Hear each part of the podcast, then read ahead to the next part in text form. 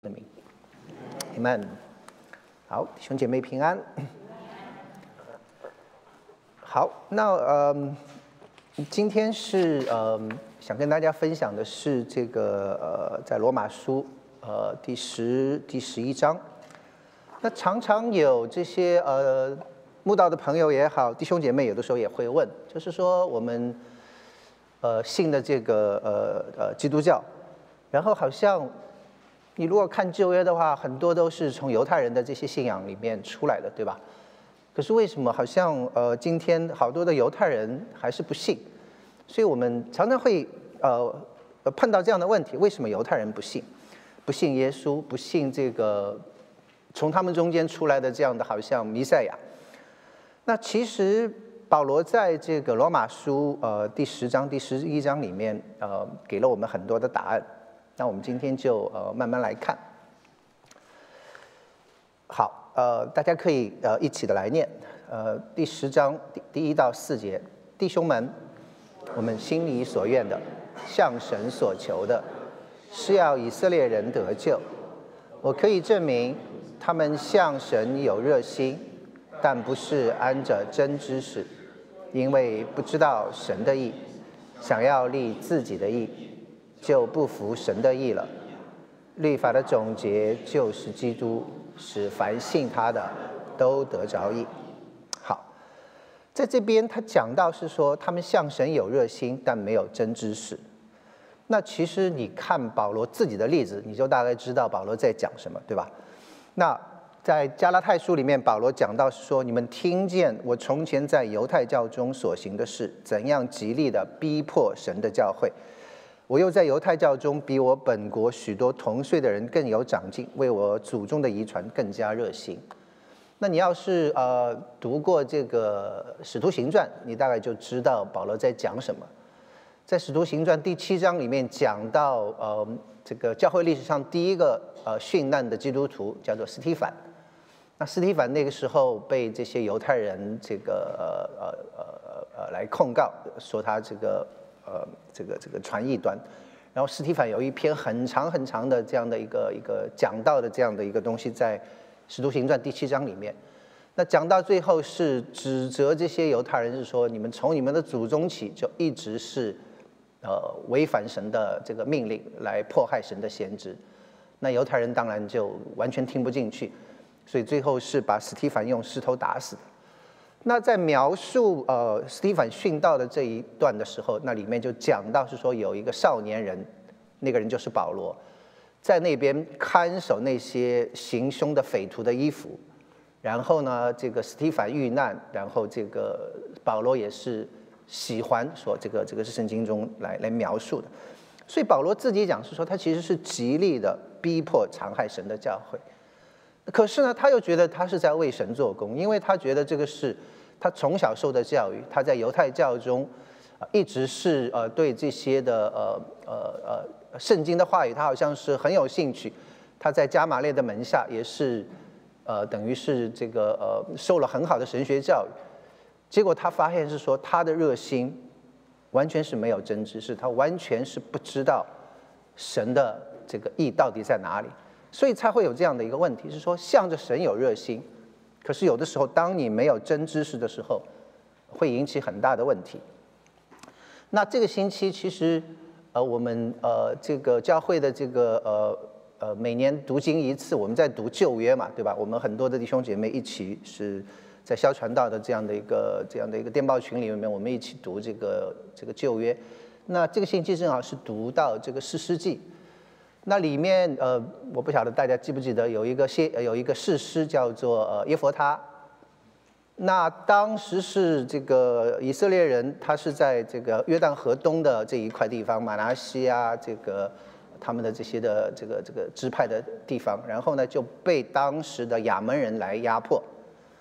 那结果这个百姓向神呃呃这个祈求的时候呢，神就兴起了这样的一位士师，叫做耶佛他。那耶夫他这个他说神的灵就是降到他的身上，然后大大的感动他，所以耶夫他要去和亚门人征战。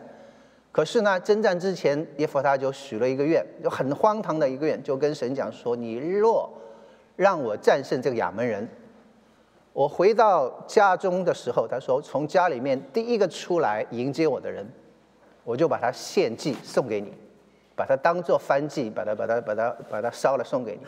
那我不晓得耶夫他这个 idea 是从哪里来的，也许是，呃，当时的这些迦南人有这种把人献活祭的这种的风俗，可是他完全没有这个必要，对不对？神已经应许与他同在，他也知道神的灵大大的感动他，要让他去和亚门人作战，结果他就凭着自己的所谓的热心，跟神讲：我要向神大发热心，我要，呃，你若让我得胜，我要把，呃，从我家里来的。不管是谁出来，我都来献献给你。好，那结果他真的是大大的得胜。那当他回到家中的时候，第一个出来迎接他的是谁？他的女儿，对吧？这个他的女儿，呃，打打鼓跳舞出来，高高兴兴的来迎迎接父亲。然后这个时候，耶佛他才意识到自己做了一件荒唐的事情，所以他在那边，呃，就是啊，哎哎哎哎哎告诉：“哎呀，这个这个这个有祸了，对不对？”那最后是，呃，其实是呃呃，真的是这个把把把他的女儿这个当做翻祭给给献上了。OK，好，那嗯，当然大家会有很多的问题，是说这个我们看到是说他向神有热心，可是没有安着呃呃这个真知识。那另一方面，我想我们有的问题就是说，诶，为什么神不阻止这样的事情发生，对吧？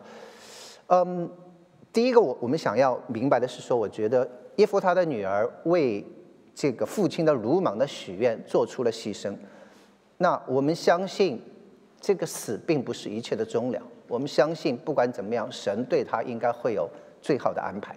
OK，所以我们并不认为这个死亡就是一切的结束。OK，所以所以这个是第一点。第二点，神没有阻止这样的事情，我觉得是神借此来管教耶夫他，你不要把别人的命不当命。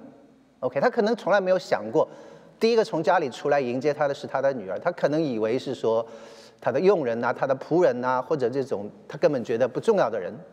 可是当他发现轮到自己头上出来迎接你的是你自己的女儿，是你的亲人的时候，你才真正知道是说你失去自己亲人的痛苦。也许神要借着东西来来教育耶佛他，也许神也是借着这样的一个机会来警戒以色列人：你若不是按着真理来侍奉的话。你只凭着自己的热心，你只会给自己跟自己的家人带来伤害。所以从这个事情以后，你大概在圣经上你就再也没有看见以色列人用活人献祭的这种的记载了。OK，所以这个是嗯呃我们看到的这样的一个呃有热心没有真知识，很多的时候会发生问题。然后他在这边讲，他说为什么这些犹太人？他们呃不愿意相信，他说，因为他们不知道神的意，他们想要立自己的意，就不服神的意了。那犹太人的意是什么？犹太人的意就是说，神已经给了我们这个律法，我们有这种的优越感。OK，全世界这么多的民族，只有我们犹太人从神那里亲自的，神把律法颁布给我们，所以他有这种的骄傲感，他觉得我靠着神的律法，我就可以来称义。可是这个并不是。神的想法，OK，神的想法是什么？他说你要靠的是神的意，而是靠信耶稣来成就这样的一切。所以这个跟这个犹太人的这个想法是呃冲突的。那只有当我们当我们只有热心而没有对神真正认识的时候，那我们做的很多的时候就是追求的这种自以为是的这种的意，把自己的意当做神的意。那在旧约里面，呃，那其实还有很多的例子。那如果我们呃以后我们会看到这个列王记下，呃，里面有一个呃有有一个王叫做耶户，OK。那当时呢，这个耶户被高抹，呃，成为以色列北国的这样的一个王。那神给他的使命是去除灭亚哈全家跟当时的这个王后耶喜别。那北国这个呃，这个这个所有的王里面，这个亚哈王大概是最邪恶的一个王。那他引引进来很多这些异教的这个崇拜。那不仅如此，亚哈当时还娶了这个呃西顿王的女儿，就是耶喜别。OK，那耶喜别跟这个亚哈两个整把整个的这个呃呃北国以色列带入到一个属灵的最黑暗的这个时期是。当时是一个拜巴利的一个高峰。所以你看当时这个。呃，旧约里面这些大有能力的先知啊，都是那个时候出来的。那个以利亚，对吧？以利亚在这个呃这个这个山上跟这个巴利的先知来对决，那个就是亚哈耶喜别的那个时代。那后来以利沙也是这个这个以利亚的这个呃接班人，也做很多的神迹，也是在亚哈在这个耶喜别的这个时代。所以到最后是说神要给他一个终极的审判，就是高了这个耶户，让耶户。去除灭亚哈全家跟这个耶喜别，好，所以呢，耶户就做了这个事情，耶户就完成了神交给他的使命，把亚哈全家跟耶喜别啊全部都杀掉了。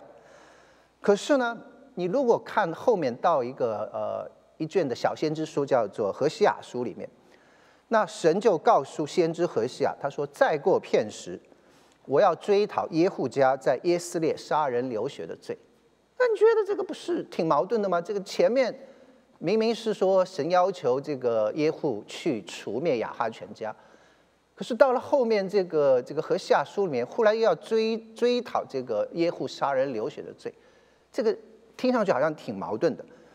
其实呃，这是怎么回事呢？其实原来是当年在耶户在除灭这个呃。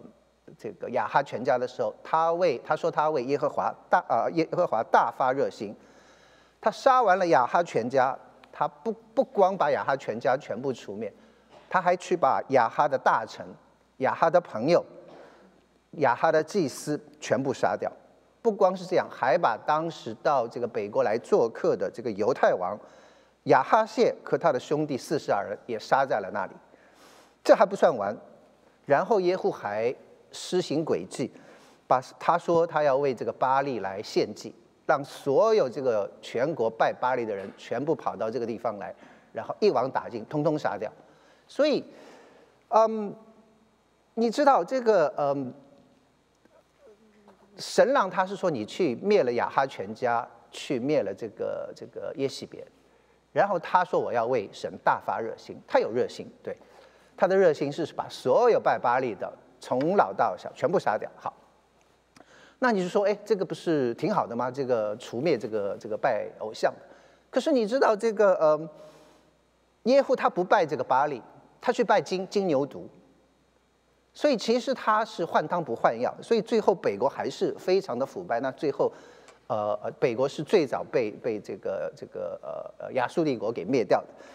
那你知道，你虽然你不去拜巴利，你看巴利，你觉得是。不应该的，你把这些拜巴利人全部杀完，好，可是你也没有去拜真神，对不对？他最后选择是去拜金牛犊。嗯，有的时候我觉得我们看人家的罪，我们是一目了然，我们看得清清楚楚，说这个这个做的不对。如果这个不是我们软弱之处的话，我们会觉得说非常非常这个理直气壮的去来指责人家，去甚至好像耶户这样，说觉得毫不手软，对这些对罪恶就是要不手软。可是你会发现，说很多时候我们自己的这些的罪，我们完全看不到。我们会显得义正辞严的去定别人的罪，而去忽略我们自己的。这就是我们只看到人家眼中的刺，却没有看到我们自己眼中的良木。所以我们的想法需要被神的话语来校正，而不是自以为是、自高自大，把自己当做好像正义的化身来看待。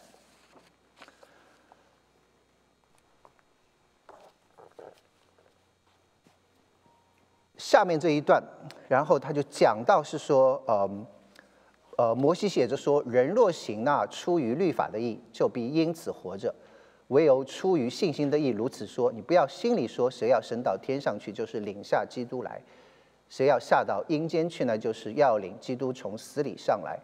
他到底怎么说呢？他说，这道离你不远，正在你心里，呃，正在你口里，在你心里。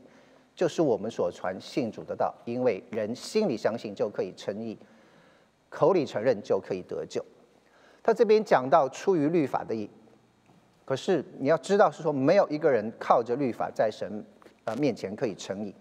律法的作用是什么？律法的作用是使人知罪，这个是呃罗马书里面前面讲过的。好，可是神的意是什么？神的意是出于信心的意，而且这边说这个道离你不远。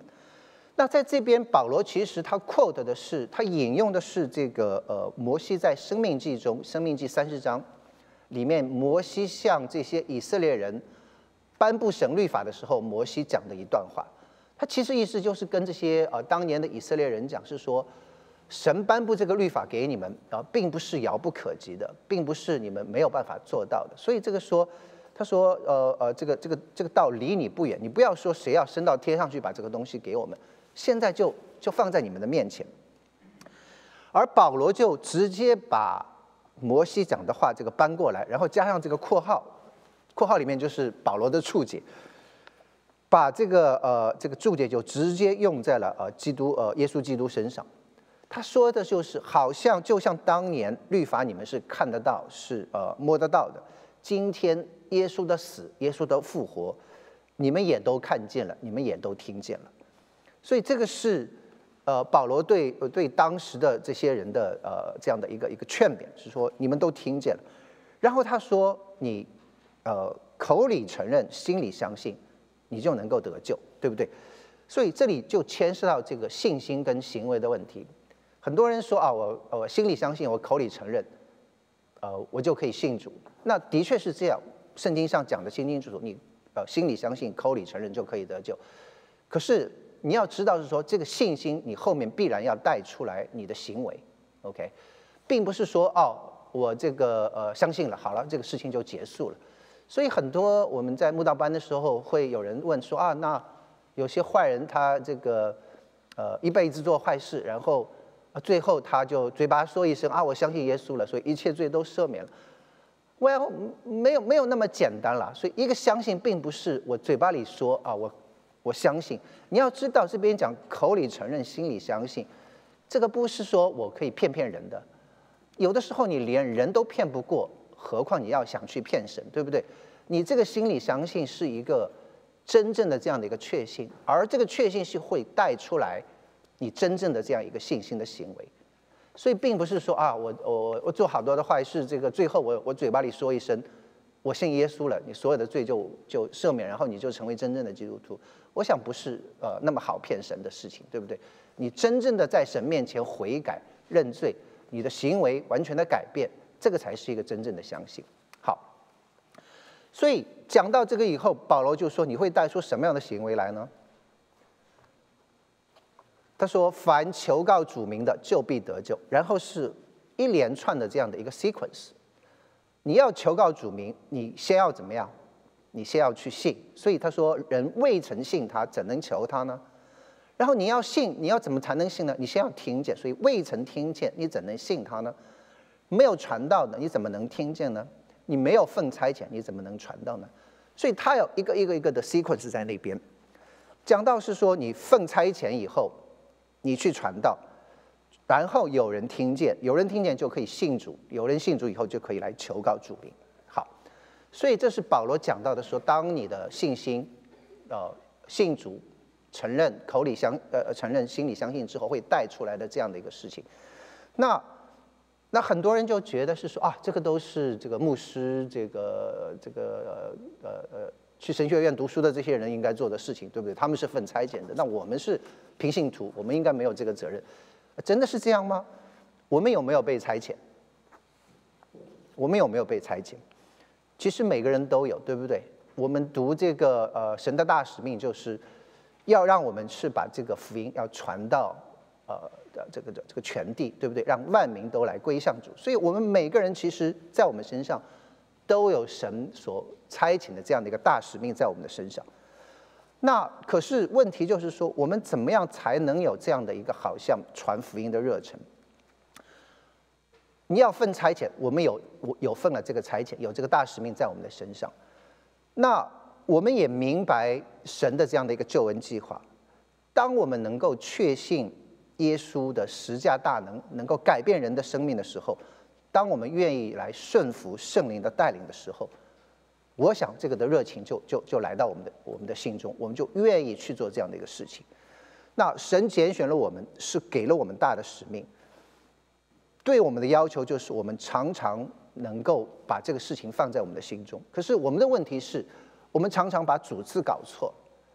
我们以为我们来教会是为了提高我们的生命品质，当然我们有一些比较呃 好的属灵术语来描述这个事情，我们叫做灵命成长。啊，我到这个教会来，我要灵命成长。好，我不是说灵命成长不好，可是你灵命成长之后是为了什么呢？是为了你 feel good 吗？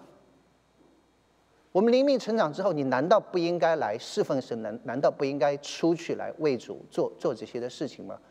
所以，我们我们我觉得我们常常的时候，我们是本末倒置。我们我们常常会。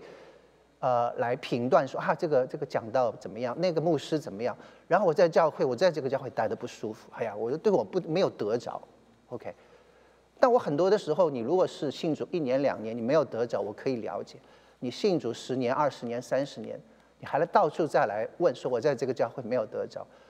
你其实不应该问我在这个教会有没有得着，而应该问是说我能够为这个教会、为这位神能够做些什么，对不对？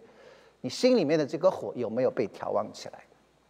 所以他这边讲说，报福音、传喜信的人，他们的脚中何等佳美！神需要这样的人来为神来来来来征战。好，这个是呃呃呃一个伊朗人，OK？你可以呃按照现在的定义说，他是一个恐怖分子。那当然，他后来是信主了，所以。这个是他写的一本书，叫做《As Easy as Drinking Water》。嗯，这个人名叫啊 Afshin Javed，嗯，是一个呃生长在伊朗南部的。那他从小他对这个伊斯兰教就呃非常的有热心。OK，呃，他说那个时候他每十天可以读一读一遍《可兰经》。你知道《可兰经》不是 不是很好读的，这个跟我们圣经不太一样。你这个有机会去读你就知道。他说他每十遍十天可以读一遍呃《古兰经》，然后呃都可以背下来。好，然后他那个时候的愿望就是要帮助我们这些基督徒改邪归正，他觉得我们是信错了。OK，所以他是这种啊非常有热心的这样的一个人。那他十五岁的时候加入了呃这个珍珠党，呃呃去打仗，做这个恐怖分子。然后他说他参与过至少有六次的这种死刑判决，就是。你知道这些人恐怖分子把这些呃人抓来以后，然后就用绞刑、用砍头，他就在那边参与。然后呢，呃，后来他在这个马来西亚呃被被抓，然后就被抓到这个马来西亚的监狱里面去。结果他在监狱里面，因为他是对这个《古兰经》非常的熟，所以就成为当时这个监狱里面的这个里面的这个领袖，带着这些囚犯学习《古兰经》。而而且不光他对这个《古兰经》有，呃呃呃很很多的认识，而且他自己有这些灵界的经验，有这些好像呃这个很很神奇的力量能够到他身上，所以当时监狱里的很多犯人都来求他，他可以为你来祷告，啊来医治你，你知道，所以你知道是很神奇的一个人物。那他就说他那个时候有一次他。呃，在这个牢房里面，他每每天都会有这种灵修默想的时间，所以有一次他就在那边默想，啊，那一次就忽然他说有一个有一个灵就进入到他的这个这个房间里面来，他的这个囚室里面来，然后那个灵是，呃，他他说他的描述是非常可怕的，而是要把他置于死地的，所以他有一个强烈的压迫感，一个窒息感，他就觉得自己要丧命，所以在那个时候他就呼求。阿拉呼求这个穆罕默德，他说没有任何事情改变，他这个时候是整个人就绝望了，你知道。然后在他绝望的时候，他就呼求，他就说神救我，他说 God save me, God help me。所以当他来呼求神救我的时候，他说他那个时候就听见很清楚的一个声音，就是说奉耶稣的名，叫他奉耶稣的名。然后他就像他说，他就像一个落水的人，然后要抓住一根救命稻草的时候，他就在那边啊，就呼叫说：“耶稣，你要是真的话，他说啊，修修修 yourself，就说你现身吧。”然后当他做完这个祷告的时候，他说一切都恢复正常，那个灵就消失了。所以他就非常的困惑，他就在那边就去向神问，他说：“为什么耶稣要来帮助一个穆斯林？因为。”你知道这个基督教跟这个呃伊呃穆斯林这个这个伊斯兰教是有很大的不同，所以他的小时候你记得他要立志是说要来拯救，要来让这些基督徒改邪归正，所以他那个时候很困惑。他说耶稣为什么要帮助一个穆斯林？然后他就在那边进食祷告。他说两个星期，他要求告神到底是怎么回事。进食祷告了两个星期，结果没有任何事情发生。OK，神没有向他讲话，所以他就 very very frustrated，非常的这个呃这个这个沮丧，你知道。然后他就在那边，他就在那边抱怨，他就说：“神呐，你根本就不存在。”他说：“我经历了这么大的一个事情，我我这么诚心诚意的来向你来来求告，对吧？来来来，让你帮助我。然后你居然两个星期我不吃不喝，你根本就不理我。”他说：“可能根本就不存在这个神。”然后当他他说当他在这边抱怨的时候，他说一下子整个的这个他的这个囚室里面就被神来充满。然后他就整个人就呃崩溃了，因为你知道，在这个伊斯兰教里面，你你最大的这个恶是什么？你最大的罪就是亵渎神，不认神，然后呃这个这个呃呃呃呃不认神的先知，这个是这个呃最大的罪，所以他就觉得自己完蛋了，他这个呃呃是一个无可救药的人，所以他在那边就不停的在那边说这个呃 God forgive me，God forgive me，就是说神啊你宽恕我你。他自己就他说缩在一个角落里面，就不停的在边讲神你饶恕我，神你饶恕我。然后，然后那个那个那个那个充满他仇视的这样的一个呃一个声音就出来跟他讲，是说我饶恕你了。你知道他他在那边讲神啊饶恕我，神啊饶恕我，还在那边，然后忽然就一个声音说我饶恕你了，然后他就一下子就呆掉了，他就说你是谁？然后那个声音就跟他讲，我就是道路真理生命。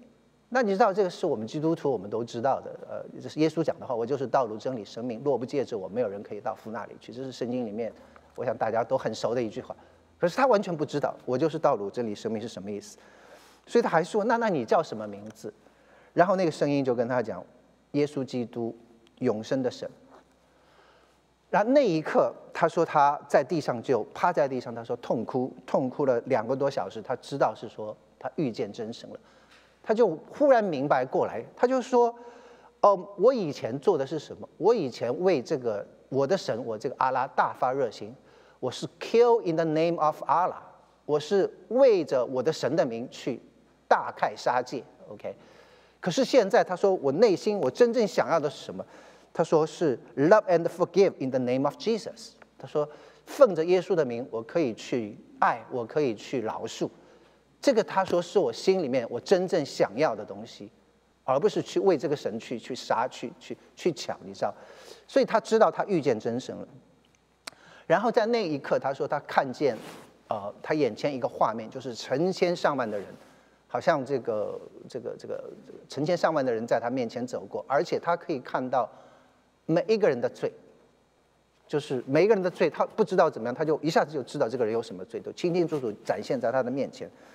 他就他就跟神祷告，是说：“哎呀，我跟他们一样，我是生活在整个的罪人当中，我应该怎么办？”然后耶稣就跟他讲，他说：“你觉得我赦免你的罪是不是很容易？”他就跟神讲：“是啊，是非常容易。呃，容易到什么程度？这个就是他这个名字，他 as easy as drinking water。这就是呃呃，他们波斯语里面有一句谚语，就是说。”好像喝水那么容易，就形容一个事情非常的呃容易来解决，所以他就跟耶稣讲是说，你赦免我的罪，as easy as drinking water，就好像喝水那么容易，就你赦免了我的罪。好，耶稣就跟他讲，他说是的，他说 as easy as I forgive you，他说就好像我这样容易来 forgive 你，我来赦免你，我也一样会赦免他们。可是谁会去跟他们讲？Who's going to tell them？就在那一刻，他说他蒙受这样的一个呼召，所以后来他是在呃全世界来来这个这个演讲，来来来呼召，来向这个世人做见证，讲他是怎么从一个穆斯林的这样的一个恐怖分子，成为被神呼召来热心侍奉、热心来传福音的一个人。所以这个是你在 M 上可以看，这个有这样的呃他的书叫 As Easy as Drinking Water。好，嗯，所以你可以看到是说，嗯。当他奉差遣，当他被呼召之后，他就愿意去传，他就愿意去传之后，有人听见，有人就可以信，你信了之后就可以来求告他，对不对？所以这就是保罗讲的，神的意是出于信心的意。可是就是这样的一个近在咫尺、你触手可及的救恩，那犹太人为什么就是不信呢？为什么犹太人不信？保罗就说：“但是我说人没有听见吗？陈兰听见了。”他说：“那些犹太人没有听见吗？当然他们听见了，对不对？就好像神的创造到处可见，神的救恩也传遍天下。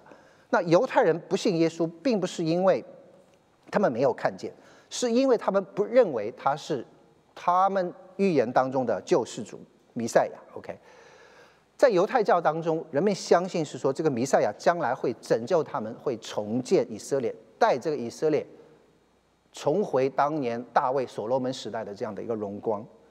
然而，当耶稣出现的时候，他并没有按照犹太人的期望来行事，他并没有推翻这个罗罗马政府，对不对？他也没有采取政治行动，他也没有自立为王，最后居然还被钉死在十字架上。所以犹太人接受不了这样的一个事情，所以他们诚然听见了，可是他们却选择不信。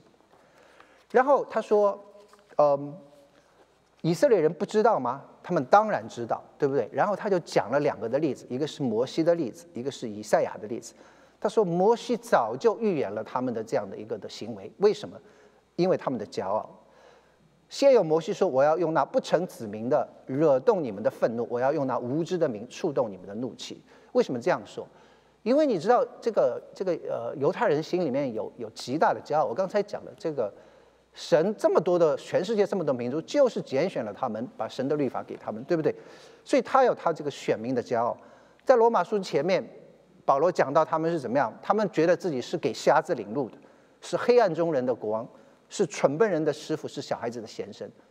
可是今天忽然神把这样的这么大的一个救恩，忽然放到外邦人中间，所以他们心中就是这边讲的不成子民的，惹动你们的愤怒，我要用那无知的名触动你的怒气。所以摩西早就预言了，因着他们的骄傲，他们会选择不信。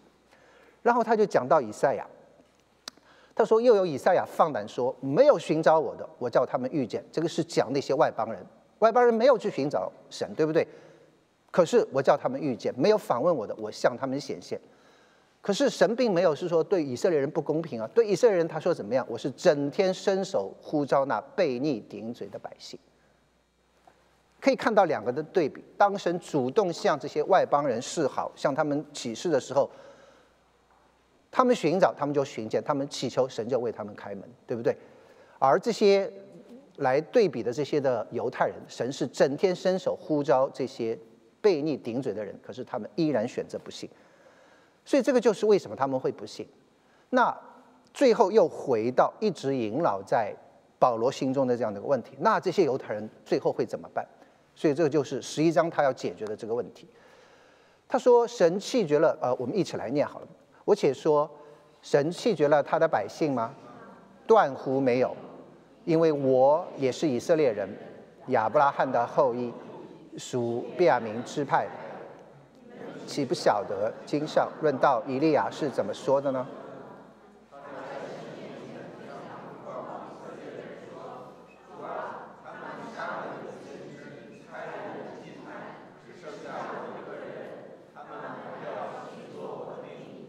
神的回话是怎么说的呢？他说：“我为自己留下七千人，是未曾向巴利屈膝的，如今也是这样，照着拣选的恩典，还有所留的余数，唯有蒙拣选的人得着了，其余的就成了顽梗不化的。”好，他在这边他讲，他说：“呃，神弃绝他们了，断乎没有，对不对？”他举了几个的事情。第一，他说我就是例子。保罗自己就是犹太人，对不对？而且不光是保罗，早期所有的基督徒都是犹太人。耶稣的十二门徒都是犹太人，对不对？耶稣自己都是犹太人。然后他就讲到这个以利亚的日子。以利亚在最黑暗的，以利亚就是我刚才讲的亚哈这个耶喜别当政的那个北国的时期。以利亚在那个时候做工，那个是整个。以色列属灵最黑暗的日子，即便在那样的时候，上帝依然存留了七千人，对不对？所以，嗯，呃，神并没有是说完全这个放弃这些犹太人，所以到如今也是这样，照着拣选的恩典，还有所留的余数，唯有蒙拣选的人得着了，其余的就成了顽梗不化了。所以这是保罗讲的，说神并没有弃绝他们。然后他继续问，他说：“神要他们这个爬倒跌不起来了吗？神神呃呃，他们的失脚是要叫他们跌倒，断乎不是。他说，反倒因他们的过失，救恩便临到外邦人，要激动他们发愤。若他们的过失，那些犹太人的过失为天下的富足，他们的缺乏为外邦人的富足，何况他们的丰满呢？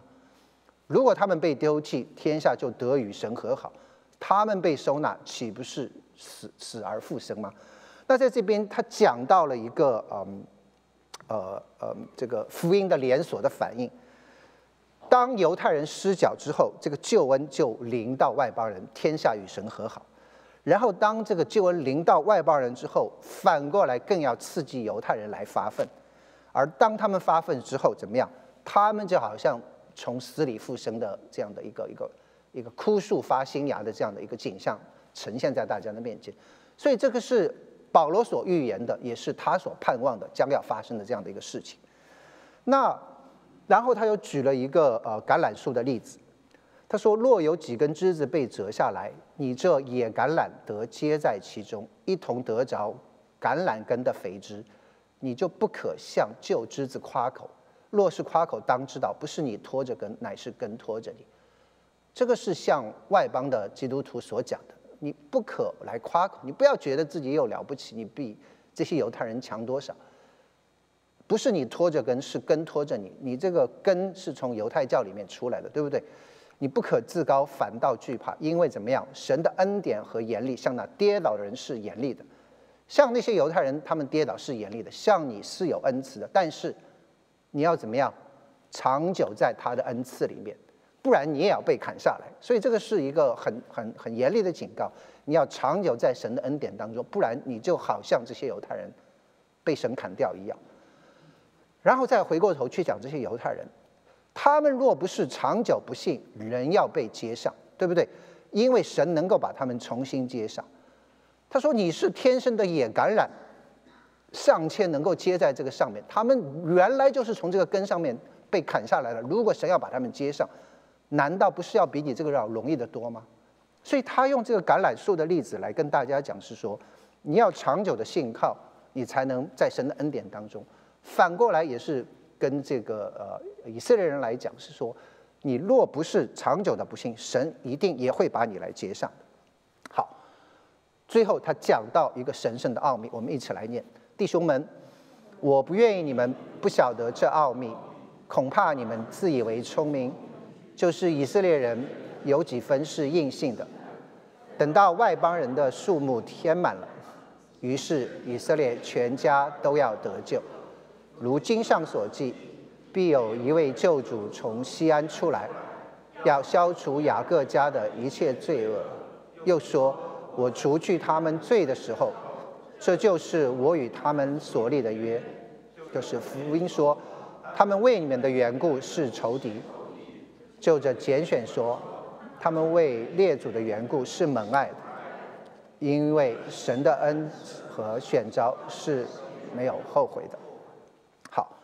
他这边讲到犹太人是有几分硬心的，然后等到外邦人的数目填满了，以色列全家都要得救。他给的理由是什么？因为神拣选了他们，神的恩赐跟选择是没有后悔的。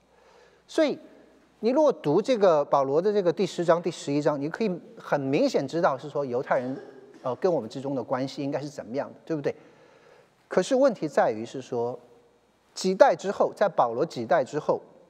保罗对这些外邦基督徒的警告就完全被置之脑后，你知道，这个才有了后面的很多的悲剧。那在历史上，其实呃很遗憾，呃，我其实今天讲这个，我其实看这一些历史的时候，我心里面是非常沉重。在历史上，其实基督教对犹太人的迫害是，你可以说是罄竹难书，就是就是非常多非常多。那他们的理由是什么？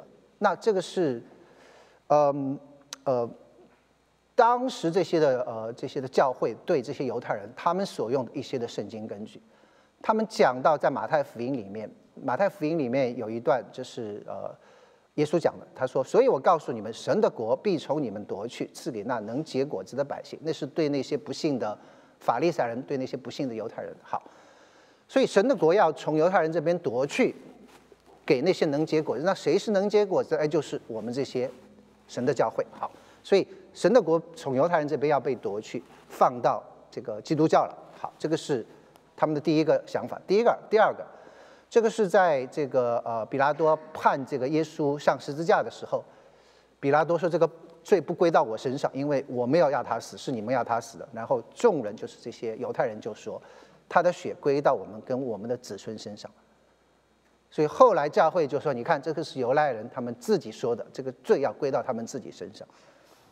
那在约翰福音，他们为你们，这是约呃也是耶稣讲，你们为什么不明白我的话呢？无非是因为你们不能听我的道，你们是出于你们的父魔鬼，你们的父的私欲，你们偏要信。好所以后来，当这些呃呃教教会的人向，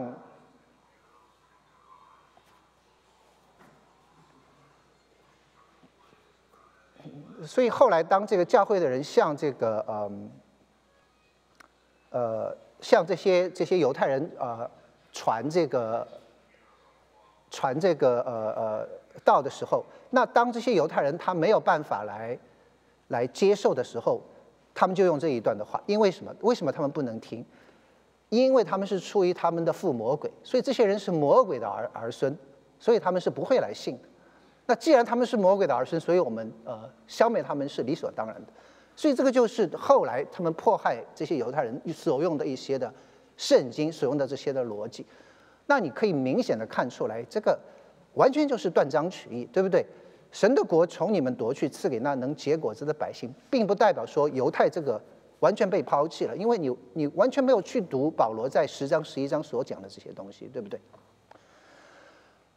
嗯，所以后来到这个呃耶罗米到奥古斯丁，那这个是公元大概是呃四世纪到五世纪的时候，那耶罗米跟奥古斯丁是同时代的人，那两个人我想都是赫赫有名的，耶罗米是翻译。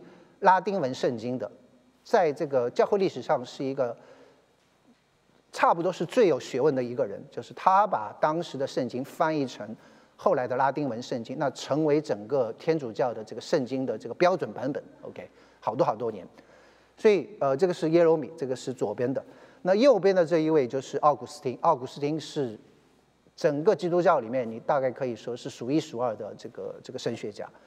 那从耶罗米到奥古斯丁，基本上他们对犹太人的看法就是比较负面的。那当时耶罗米写给奥古斯丁的信当中，他就提到有一派的这个基督徒叫做拿撒勒派，那这些人都是犹太人。OK，那他就说这些拿撒勒派的这些犹太人，他们的信仰没有任何的问题，他们完全符合当时呃外邦教会的外邦人这些教会的这些正统教义，他们也相信拿撒勒人耶稣是神的儿子。他们相信这个耶稣是有童女玛利亚所生的，在本丢比拉多手下受害，被钉十字架，死后三天复活。他们也承认这个呃呃呃这个使徒保罗为外邦人的使徒，而且全然接受这个外邦的基督徒作为他们的弟兄。所以这是当时的这一派犹太基督徒。可是呢，即便是这样，这个耶罗米就说：“他说我还是没有办法接纳他们为我的弟兄。”OK，原因是什么？原因是这些犹太人，他们遵循犹太人的律法，用犹太人的生活方式来生活。从耶罗米的眼中看来，他就没有办法来接受是我的弟兄。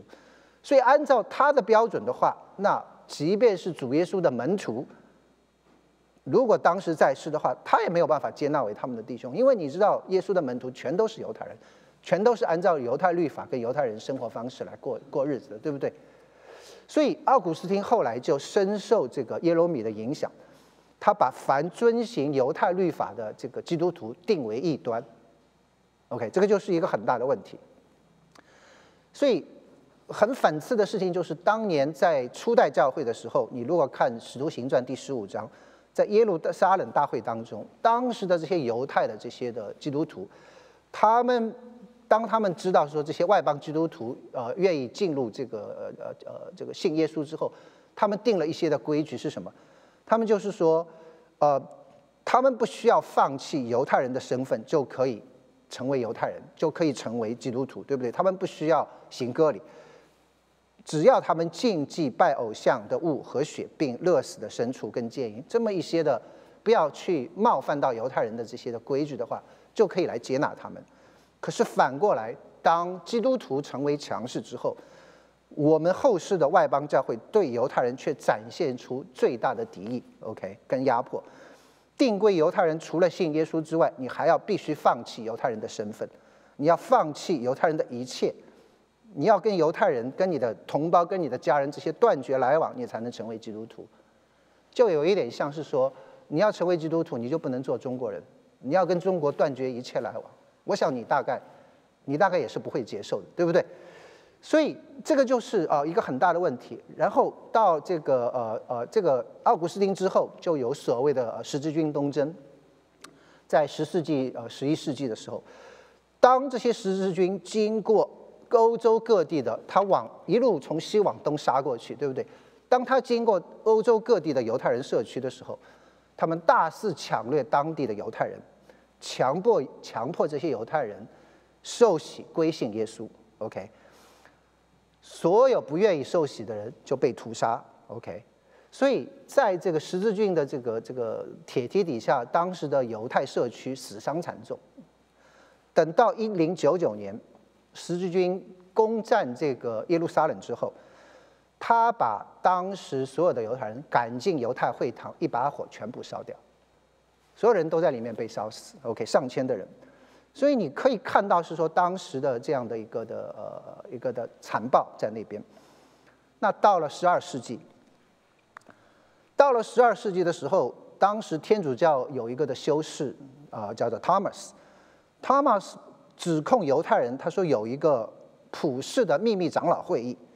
他们每年会选择一个国家，在逾越节的时候杀害一个基督徒的婴儿，然后把这个婴儿做成这个的血活在他们的无酵饼里面。那为什么要这样做呢？他说是为了来重演犹太人在逾越节杀害耶稣的情节。啊，他们这样做，他就会确保有一天他们是可以重回耶路撒冷，重回以色列。就用这样的一个的这种的阴谋论到处去讲，OK。所以从那个以后，从十二世纪一直到二十世纪，OK，一直到一九九九几九几年的时候，都有这样的事，就有这样的这个叫做 blood libel，就是血污案，都有这样的事情发生。那一旦有血污案发生之后，那当地的基督徒就会认为是说犹太人杀了他们的孩子，然后用他们的血做成无效饼，所有的犹太人就会因此受到逼迫。OK，那在一四九一年的时候。在这个西班牙的 Toledo，那我们这个呃呃爆发了又一次的这样的一个血迹的回本。当地的犹太人被指控是说用基督徒的小孩子这个来献祭做无效饼，来密谋推翻西班牙的基督教的政权。那当时的西班牙是呃天主教这个最强势的时候。那当时的这个天主教双王是一四九二年攻克这个格拉纳达，然后统一整个西班牙。OK，所以是基呃天主教那个时候是最强盛的时候，所以当时的犹太人就被逮捕、严刑拷打，那最后是屈打成招，就承认他们的罪行。对，这个这个是很熟悉的这个版本，对不对？所以到了第二年，一四九二年，西班牙开始大规模的这个驱逐犹太人。那在一四九二年的三月二十一号，就颁布所谓的阿尔汉布拉的法令。那阿尔汉布拉是阿尔汉布拉宫是。在格拉纳达的一个非常漂亮的这个这个穆斯林的一个宫殿，那当这个天主教双王这个攻占这个啊啊阿阿尔汉布拉宫以后呢，他就发布这阿尔汉布拉的这个法令，命令是说西班牙境内所有的犹太人四个月之内全部要离开，你如果不离开的话，两条出路，一个是被杀死，第二个你要受洗成为基督徒。所以到了七月底的时候，差不多有二十万的犹太人。带着就是一些随身的衣服，你不可能把很多的东西带走，就是被迫离开这个这个西班牙。另外，十万的犹太人就成为受尽，成为基督徒。所以这个是当时西班牙发生的事情。你知道，因为这个血污案，其实你这个犹太人也是很有幽默感的，都有一个黑色的幽默。他就说犹太人说这个呃有一天这个呃逾越节近了。他说有一个呃孩子就被发现这个淹死在这个附近的这个河里面，那结果所有的犹太社区都非常紧张，因为一旦到这个这个逾越节的时候发生这种事情的话，很有可能就说他们拿小孩子献祭，然后就有迫害来到，所以犹太社区就非常紧张。然后这个拉比呢，就一大早就出去打探消息，这个这个到底发生什么事情了。然后正当这边大家惶惶不安的时候，这个中午的时候，这个拉比就回来了。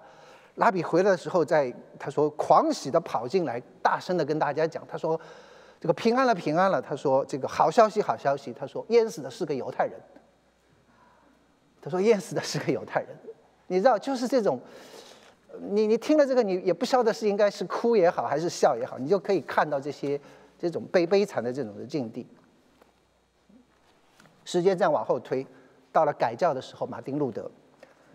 马丁路德的态度最初对犹太人是非常非常友善的，因为他觉得这些当时的基督徒都是被误导的，当时基督徒甚至都不知道耶稣是个犹太人。所以马丁路德就写了一本小册子，就说耶稣基督身为犹太人，去教育当时的这些基督徒说：“你不要搞错了，耶稣其实是个犹太人。”你应该是善待我们我们这些的旁边的这些的犹太人，OK？所以他说，如果当年使徒们对待我们这些外邦人，好像我们今天对待犹太人这样的话，他说在外邦人中间是不可能有基督徒的。这个是马丁路德写的，OK？所以马丁路德当时他说，呃，他希望他善待犹太人，希望是说犹太全家能够得救，就好像刚才我们念到的这个呃罗马书十一章里面保罗所写的。这个是马丁路德的盼望，可是问题就是说，当当他看到是说这个犹太人并没有接受他的善意的时候，他的态度就开始转变。那其实也可以了解了。你想，犹太人这么多年，从公元三百多年一直到马丁路德公元一千五百多年，一千多年的时间，犹太人一直被基督教来打压、来迫害。忽然有一个人出来说要善待犹太人。那整个犹太社区的心态都肯定都是一种观望的，看看是说到底会怎么样，对不对？没有那么快能够改变的。所以当这个马丁路德看不到他所希望看到的大批的犹太人这个信主之后，他的态度一百八十度的转变。所以到了他晚年的时候，他对犹太人非常的失望，他写了一本书叫做《犹太人论犹太人及其谎言》。他把犹太人基本上是看作魔鬼的化身，就是我刚才讲的，他们是魔鬼的儿女。然后他在书中就鼓吹是说，对犹太人应该怎么办？要焚烧他们的会堂，要把他们驱逐出境，甚至是说要除灭他们。那当然，马丁路德所讲的这些事情，最后都被希特勒来用。所以当年纳粹呃来做他们迫害犹太人宣传的时候，他们非常自豪的就是，你看马丁路德也是跟我们的想法一样。把这个一一千一五几几年时候四百年前的这个马丁路德的这些东西拿出来，来证明他们的想法是对的。所以到了纳粹德国的时候，这个是这个呃奥斯维辛集中营这个一张留下来的一个一个照片。那他其实当时是把人分成两队，左边的有有体力的去去做苦工，右边的那些妇女儿童这些没有体力的就送进这个毒气室被焚烧，你知道。这是当年留下来的一个一个一个照片。那你就会说，当年纳粹上台的时候，德国的教会在干什么？你其实德国是一个信仰基督教的一个伟大民族，在欧洲所有的民族当中，你可以看出来，它是你最有修养，而且是涌现出众多艺术、思想、科学研究方面的天才的这样的一个民族。最后竟然是。宽容组织跟实施对犹太人这种灭绝计划，实在是非常非常令人震惊的事情。那当时的这个德国教会其实很遗憾，没有站在正确的这一边。那你公平的来说，的确有一部分的的这个天主教徒跟这个基督徒是反对纳粹的。那最有名的就是潘霍华，对吧？潘霍华是后来是甚至是呃做出极端的事情，是要刺杀希特勒，结果是失败以后。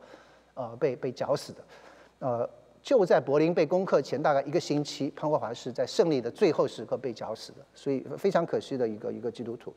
那还有一个马丁，呃呃呃呃尼尼摩拉，你如果去这个这个 Fanny Hall 那边有一个犹太人大屠杀的纪念纪念馆，呃不是纪念馆，纪念 site 纪念点，在那边有一块碑，上面就是刻着马丁尼摩拉写的，就很有名的话，就说呃。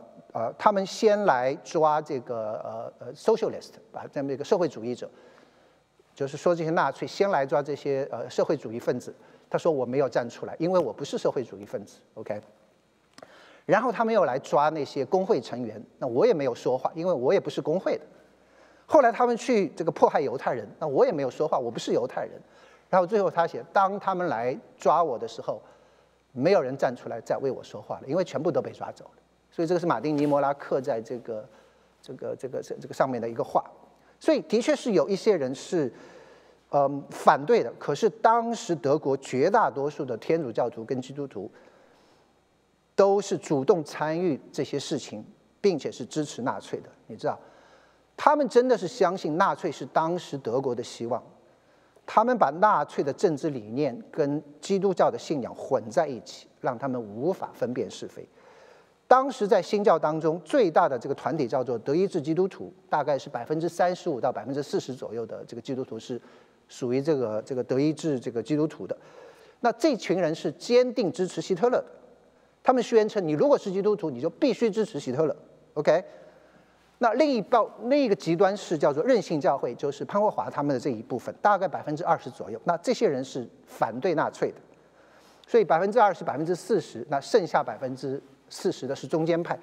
那这些中间派，他既不是这个任性教会的，也不是德意志基督徒的，OK，他们属于中间派，但是其中绝大部分的人都是热情的纳粹支持者，OK。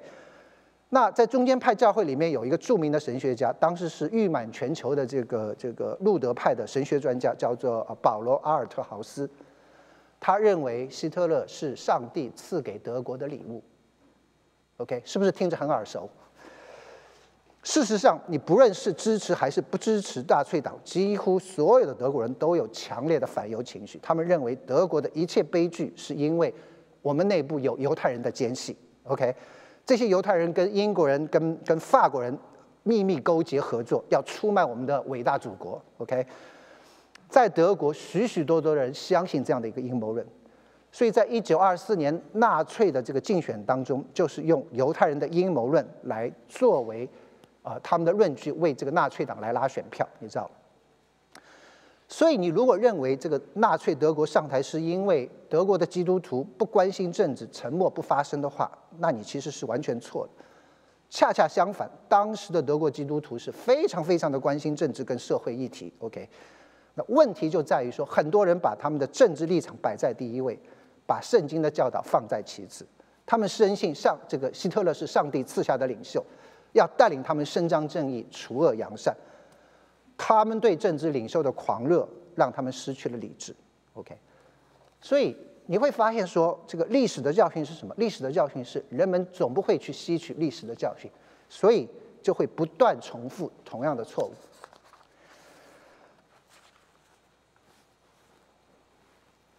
那最后的一个呃总结，我想。呃，为什么犹太人不信主？那你可以看到是说，犹太人不信主有他们自己的骄傲跟盲点，他们相信自己的选民，他要立自己的意，他不服神的意。